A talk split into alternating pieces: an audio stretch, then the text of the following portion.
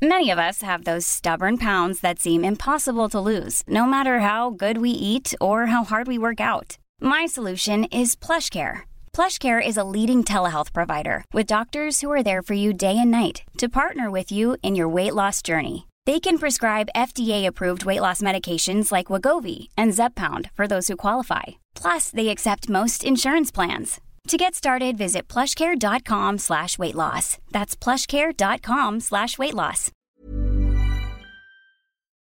Escuchas, escuchas un podcast de Dixo. Escuchas Fuera de la caja con Macario Esquetino. por Dixo, Dixo. la productora de podcast más importante en habla hispana. Esto es Fuera de la Caja.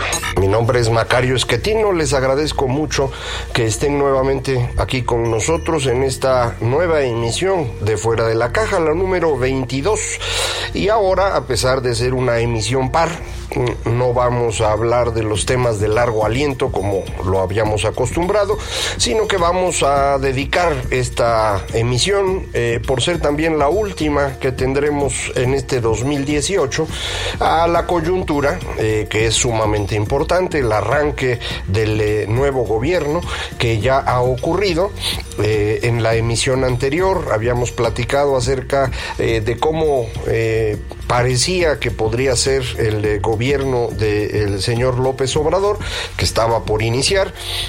Pero ahora ya, ya ha pasado el día primero de diciembre y eh, me parece que podemos eh, confirmar que lo que habíamos estado eh, platicando en emisiones anteriores, eh, pues se está cumpliendo.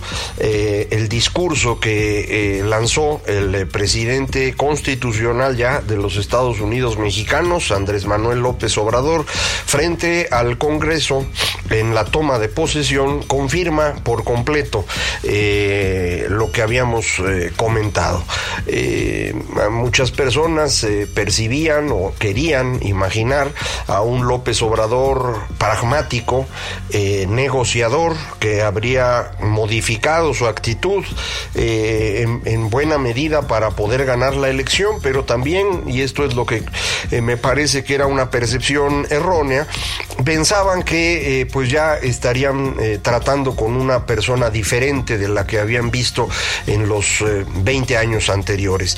Eh, no es así, López Obrador regresa a su eh, postura tradicional en una gran cantidad de temas eh, y eh, pues nos confirma que lo que estamos viendo hoy no es un cambio de gobierno, no es una nueva administración pública, es un nuevo régimen político. Y esto eh, significa, pues según la definición de estas palabras, eh, un eh, distinto eh, conjunto de valores, normas, reglas que rigen el acceso, uso y abandono del poder. Esa es la definición de régimen político y eso es exactamente lo que escuchamos el sábado, cuando el señor López Obrador inicia eh, descalificando con eh, contundencia eh, los años anteriores a su gobierno en su interpretación de 1982 a 2018. Durante esos 36 años este país vivió una noche oscura de neoliberalismo que pues se entiende causó un comportamiento económico bastante deplorable, un incremento en la desigualdad, un avance inmenso de la corrupción eh, y por lo mismo pues un deterioro de la seguridad, la convivencia, el bienestar de los mexicanos. Eh, en contrapartida con estos 36 años de noche oscura, eh, pues nos dijo que eh, habíamos vivido una época extraordinaria, en particular de 1958 a 1970, incluso mencionó al que entonces fue secretario de Hacienda, eh, Antonio Ortiz Mena, eh, como referencia de estos 12 años en los que pues eh, él interpreta que la economía mexicana fue extraordinaria, crecimiento de 6% anual, los más altos niveles de salario mínimo en toda la historia. Eh, y también nos decía los años anteriores a 1958, prácticamente desde 1940, si no me equivoco, decía que habíamos crecido muchísimo. Creo que mencionó el, eh, desde el sexenio de, Lázaro Cárdenas, crecimiento promedio arriba del 4%. Eh, pero bueno, pues se le olvidó meterse un poquito más a detalle a los años que fueron de 1970 a 1982, lo que por un tiempo llamamos la docena trágica, estos 12 años en los cuales se vino abajo este sistema económico eh, que pues él tanto presume, eh, Y tampoco se acordó de, que a partir de 82 hubo que dedicarle seis años completos a eh, paliar la crisis y otros seis para empezar la recuperación, que me parece se concreta a partir del Tratado de Libre Comercio. Y bueno, una vez terminada la, gran crisis de 94-95, todo eso se le olvidó eh, porque pues no, no le ayuda a su discurso legitimador, eh, que parte de que el problema son los neoliberales y por lo tanto la solución son ellos, los no neoliberales, los eh, neonacionalistas, creo que les están diciendo ya ahora. Eh, eh, él mismo ha seleccionado ya a una serie de héroes nacionales que pues son, digamos, el, camino que lleva hasta su gobierno, que debe culminar con esta gran obra que es la construcción de México, Miguel Hidalgo, José María Morelos, de ahí un brinquito a Benito Juárez, eh, pues por ahí nos ponen a, Francisco y Madero y a Lázaro Cárdenas, eh, ocasionalmente mencionan a Villa y Zapata, que son pues eh, muy adorados por varios de los seguidores de López Obrador, pero él no, no los menciona tanto. En cualquier caso, pues esta colección de héroes ya se ha ido convirtiendo en una estampita que, ponen con el color guinda de, de, la, de la organización política del López Obrador, de Y con las letras que dicen Gobierno de México. Eh, toda una construcción simbólica, indudablemente, para eh, afianzar entre sus seguidores que esta es otra época, es un mundo totalmente distinto y pues en este mundo les va a ir muy bien a todos. Eh, no sabemos si esto va a ocurrir. Eh, sí sabemos que está destruyendo lo que conocimos en los últimos 25 años, digamos, del Tratado de Libre Comercio para acá. Eh, todo lo construido en ese periodo es lo que está sujeto a destrucción en este momento. Yo diría que empezando por la democracia. Eh, ellos, los seguidores de López, Morena en particular, siempre han dicho que se, son muy demócratas, pero toda la evidencia indica exactamente lo contrario. No solamente han sido los únicos que han eh, reclamado fraudes electorales en cada una de las elecciones que han participado, eh, no solamente son ellos eh, quienes crearon este fideicomiso para ayuda de los damnificados por el terremoto y que se usó para lavar dinero en la campaña presidencial de López Obrador precisamente, las consultas que han estado realizando pues son un fraude a la democracia un intento de construir lo que ahora se conoce en el mundo como democracia iliberal, mecanismos plebiscitarios en los cuales las personas que van a votar no tienen información de fuentes confiables e independientes, en donde no hay condiciones equitativas en la competencia, nadie sabe cómo se cuentan los votos, no tenemos igualdad de condiciones para votar todas las personas en México eh, y bueno, los derechos que tenemos de opinión y de reunión se van reduciendo. Esto creo que ya debería estar absolutamente claro para todos, pero por si no fuese así, lo, vuelvo a comentar.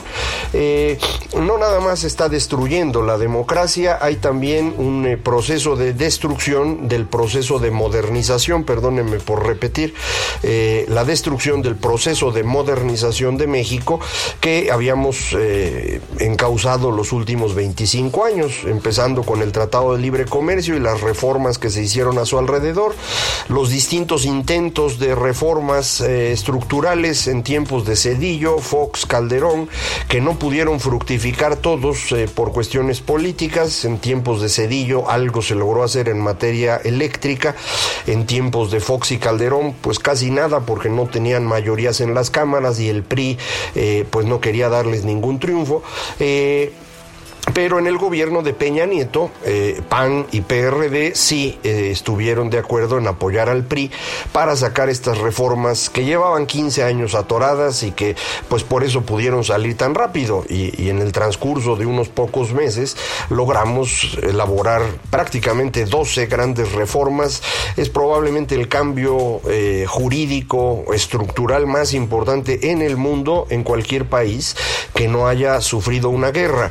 Eh, este tipo de cambios son normales cuando hay una guerra civil, una invasión, alguna cosa que altere por completo la política nacional. En condiciones de paz esto no es frecuente, pero México lo logró entre 2013 y 2014. Desafortunadamente todo eso que se logró, eh, pues hoy está en, vías de destrucción.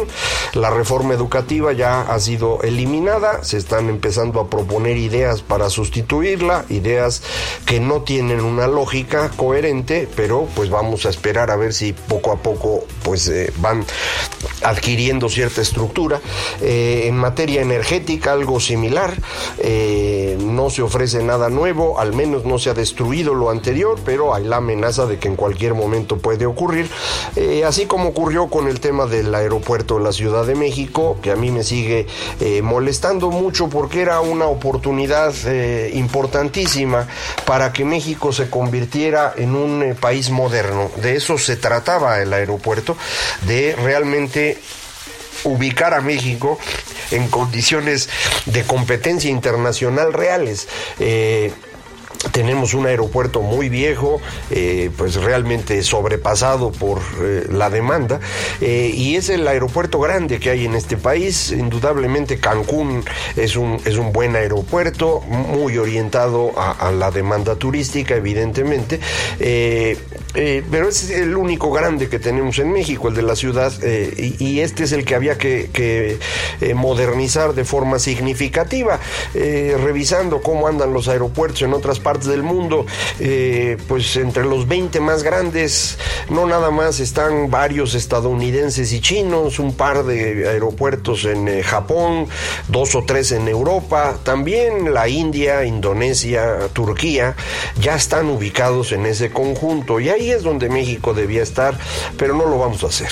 Eh, no se construye el aeropuerto, ya se metieron en un problema con los bonos del financiamiento y a ver cómo lo resuelven su, su idea esta de construir en Santa Lucía es una tontería monumental, pero pues el presidente lo volvió a decir el sábado. Y, esto me permite regresar a ese discurso en el cual, eh, insisto, pues se, recuperaron muchas de las ideas de López Obrador, eh, todas ellas eh, en una dirección muy distinta, insisto, a la que habíamos vivido en este país en los últimos 25 años. van a tener una cantidad importante de recursos para personas que están en situación vulnerable. ¿En donde vulnerable? Pues ellos lo definen. pueden ser los jóvenes que no estudian ni trabajan, o pueden ser jóvenes que están estudiando eh, en, preparatoria, por ejemplo. Entiendo que piensan destinar 800 pesos a cada alumno de media superior en el país, eh, 3.600 pesos mensuales eh, para quienes estén estudiando y trabajando en este programa. Eh, que, van a impulsar de, jóvenes en, que van a aprender en el trabajo, hasta 2.300.000 jóvenes. va a duplicarse la pensión para los eh, adultos mayores, no solo los que están en el programa 70 y más o como se llame ahora, sino también para los que están en el Seguro Social y en el ISTE. A la hora que suma uno estas cantidades de dinero, está bien complicado que alcance. Eh, es, es, es, mucho dinero, nada más por los jóvenes en, eh, en los, eh, estas becas para, para, aprender en el trabajo, estamos hablando de 86 mil millones de pesos, eh, los 800 pesos para cada uno de los que están trabajando, perdón, estudiando en, en la media superior, pues estamos hablando más o menos de 50 mil millones de pesos más, no he hecho la cuenta para los adultos mayores, no sé exactamente cómo es esto de la duplicación, eh, porque pues tampoco es eh, sencillo duplicar eh, lo que se paga en el seguro social, hay asuntos legales que resolver, a lo mejor lo posponen, pero de entrada pues 150 mil millones sí se los tienen que gastar y los 150 mil millones del tren Maya y no sabemos cuántos millones vayan en la refinería de Dos Bocas y en el transísmico.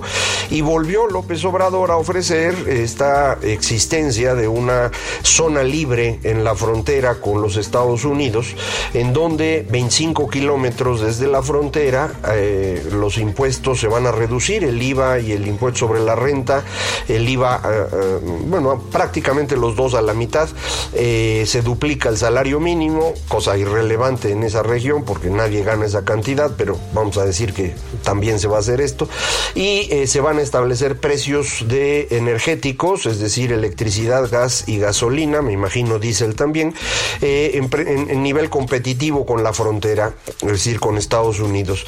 Eh, la, el argumento para poder eh, llevar a cabo esto, según López Obrador, es que va a ser la, la, última barrera para evitar la migración. Eh, lo que no parece tener claro el señor López Obrador es que esa migración dejó de existir hace 10 años. De 2008 a la fecha, la migración entre México y Estados Unidos es negativa. Es decir, hay más mexicanos regresando de Estados Unidos a nuestro país que yendo de México hacia Estados Unidos. Así que no necesitamos ninguna barrera a la migración. Pero pues es uno de estos temas en los que el señor trae ideas de hace rato, eh, no ha podido actualizarse, me imagino que pues tantos viajes, tantas ocupaciones no le permiten eh, mantenerse al día con la información y pues probablemente ninguno de los que están cerca le dice nada. Eh, el asunto es que está proponiendo algo que no tiene sentido, pero que nos va a costar si nos sale por el lado barato, 100 mil millones de pesos al año.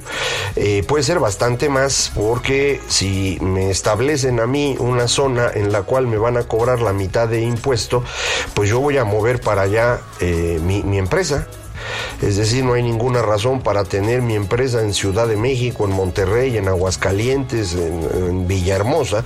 Sí puedo poner la razón social en Tijuana o en Ciudad Juárez y pagar la mitad de impuestos sobre la renta. Y esto no me cuesta ningún trabajo y pues ustedes saben, ya hay eh, empresas que rentan este tipo de, lugares, eh, no es ilegal, entonces, eh, pues a menos que le metan candados, eh, el costo va a ser mucho más alto, pero déjenlo en 100 mil para que no le estemos eh, calificando de más. pues perdemos 100 mil millones de ingresos para el gobierno federal, que eso no es una idea brillante. México tiene un problema grave de recaudación. Hasta hace muy poco, hasta la reforma fiscal de 2013, éramos el país que menos recaudaba en el mundo. Ahora ya estamos recaudando un poquito mejor y nos lo van a echar a perder con esta brillante idea. Eh, recaudamos menos, pero gastamos más en transferencias, que no es generación de riqueza, son estas becas a los jóvenes o estas eh, dinero, estas pensiones de adultos mayores. Eh, le puede uno encontrar mil virtudes en términos de, de bienestar de la población, pero ninguno en términos de productividad. Y hay que acordarse que si uno no produce riqueza, pues tarde o temprano las cosas se complican. Entonces, a la hora que suma uno esto, las presiones en el gasto del gobierno son muy significativas el presupuesto va a presentarse a más tardar el 15 de diciembre. Es probable que ese día, porque también tienen que hacer muchas cuentas. Yo ya no lo voy a platicar con usted, sino hasta el año próximo, que yo sí me voy a ir de, de vacaciones unos días para descansar de esto.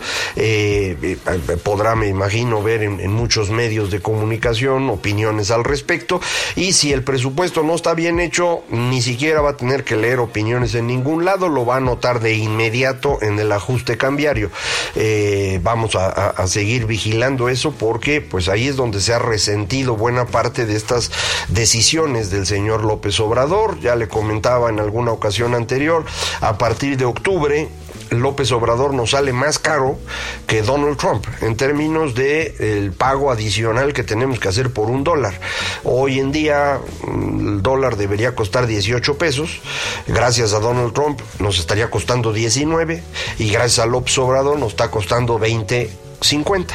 Entonces, cada uno nos, nos está costando Trump un peso, Don eh, López Obrador peso 50 centavos, y pues los dos pueden estar ahí los próximos seis años, así que pues nos va a salir caro esto durante un buen rato, pero puede empeorar. Eh, la pregunta es, ¿puede mejorar? Yo no lo creo, porque el golpe a la confianza que ha significado tanto la decisión del aeropuerto como la manera como están tratando a las instituciones, eh, los inversionistas internacionales ya no están contentos. Eh, evidentemente, pues ellos no son mexicanos, su preocupación era tener rendimientos atractivos con cierta seguridad. Esa seguridad ya no existe. Eh, lo que construyó México con muchísimo trabajo durante 25 años ya se fue a la basura. Eh, en los últimos 25 años logramos separarnos de América Latina. Solo México y Chile tienen una presencia internacional distinta del resto de América Latina que era considerado falto de seriedad. Eh, bueno, pues ya no ya se quedó Chile solito. Nosotros ya regresamos a ser un país que no es serio. Eh, y pues volver a convencer al resto del mundo de que ese no es el caso, pues va a requerir otra vez 20 años. ¿eh? Eh, y eso a partir de cuando empecemos, que no va a ser ahorita. en estos momentos lo que vamos a estar viendo es esta continuación de la construcción de este nuevo régimen, que en realidad es la recuperación de lo que México vivió en los años 70 y que, pues usted lo sabe, económicamente fue una tragedia. Políticamente, pues éramos un régimen autoritario, así que ni nos dimos cuenta de una gran diferencia. Ahora sí lo vamos a notar porque conocimos la democracia y también de ella hay que irnos despidiendo. Yo quisiera eh, cerrar este 2018 con, un comentario más optimista y, más atractivo, pero no tengo. Eh, esto es lo que hay. Yo lo único que puedo hacer es platicarle lo que percibo eh, hacerlo sin duda de la manera más atractiva y optimista posible y eso acabo de hacer. Así que imagínense cómo estaría si no fuera yo optimista. No importa, aquí nos vamos a ver en 2019, vamos a regresar en los primeros días de enero eh, para volver a platicar con usted a través de fuera de la caja y en aquel momento vamos a regresar otra vez a nuestra estrategia de los números nones para la coyuntura, los números pares para estos temas de largo aliento que a mí me gustan mucho y que si a usted no le molestan, yo sigo con ellos.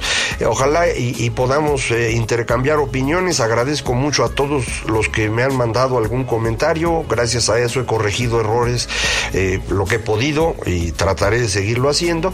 la forma de comunicarse conmigo es muy fácil. Soy Macario MX en Twitter, arroba Macario MX, en correo electrónico macario arroba macario.mx y en mi página www.macario.mx mx Le deseo que pase felices fiestas y que 2019, a pesar de todo, sea un gran año para usted y su familia. Esto es Fuera de la Caja. Dixo presentó Fuera de la Caja con Macario Esquetino.